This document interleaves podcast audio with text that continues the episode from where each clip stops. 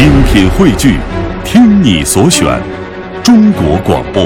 radio.dot.cn，。各大应用市场均可下载。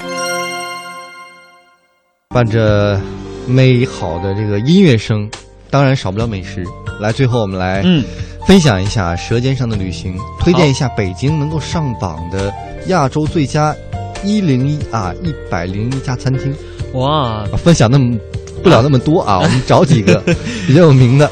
其实前十名当中，北京就占了五家。那从第十一名到一百零一名当中呢，又占了十五家，所以真的很厉害。那这样，刚才我们其实，在采访当中就听到了烤鸭哈，嗯除了采访当中提到的那一家店之外呢，啊、有一家良心店，我我我个人非常非常推荐的就是北京的大董烤鸭店。嗯因为菜品很精致，而且摆盘非常的讲究。如果说是请外宾来品的话呢，我觉得大董是值得推荐的。嗯，它是现在可以说哈，嗯，北京应该是最火的一个店了。它也很贵。我的体会是对特别贵，一个是特别贵，嗯，还有一个它讲究是叫做写意菜。我不知道它之前有没有其他店给这个菜起这个名儿哈。嗯，它这个菜啊，摆盘儿都非常的讲究。对我印象特别深刻的是一个特别小的那种西红柿，里面竟然里面塞的有奶油啊，或者一些嗯其他的一些食材，嗯，然后特别特别的好看。是，当然有一些菜呢。因为我是东北人，你知道东北菜一大特点就是量多，一吃就上一盆儿。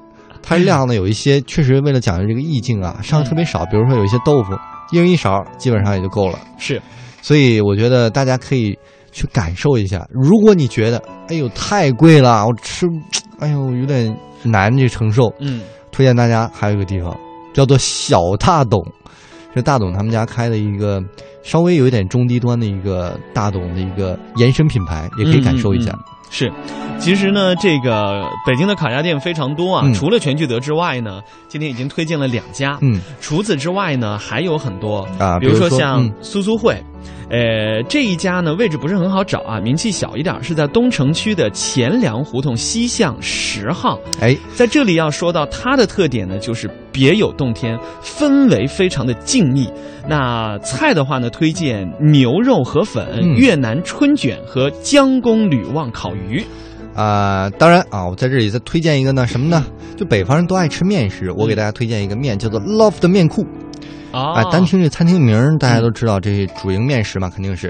嗯推荐就是刀削面、油泼面、炒面，嗯基本上都是非常的好吃。而且它这个厨房有特点是开放式的，大家可以看这个面是怎么样做出来的。嗯，最后再推荐一家吧，其实是大陆年轻人非常的喜欢，那台湾的朋友应该很熟悉，因为是台式料理鹿港小镇。嗯、听到这个名亲切儿应该会觉得很穿越吧？对，其实呢，不单是在北京啊、上海啊、南京啊，包括二线的像石家庄啊、成都啊、天津啊，都有分店。我这周还刚吃完，推荐大家啊，除了啊那些经典的三杯鸡以外，尝尝他们家奶茶也是非常的好喝。啊，不错嗯不错，好了，时间又不早了，今天我们也要跟大家说再见了。在节目的最后，送给大家一首好听的歌曲，叫做《慢火车》。也希望啊，我们一年的这个工作生活的火车也行走一圈了，在年终岁末，咱们家啊、大家伙儿也把这个火车的速度调慢一下，盘点一下这一年我们干了什么，对让自己在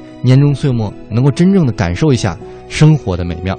停下脚步来，或者说放慢一些速度，你可以看到车窗外更美的风景。而也相信呢，在乐游神州啊，我们的节目当中一定会带您去到更美好的一个目的地。好了，明天见，拜拜。会转也是最美的挑战。慢火车，火车只能前进，不能回转，因为心中燃烧着柔情，慢火车也能爬上山顶端。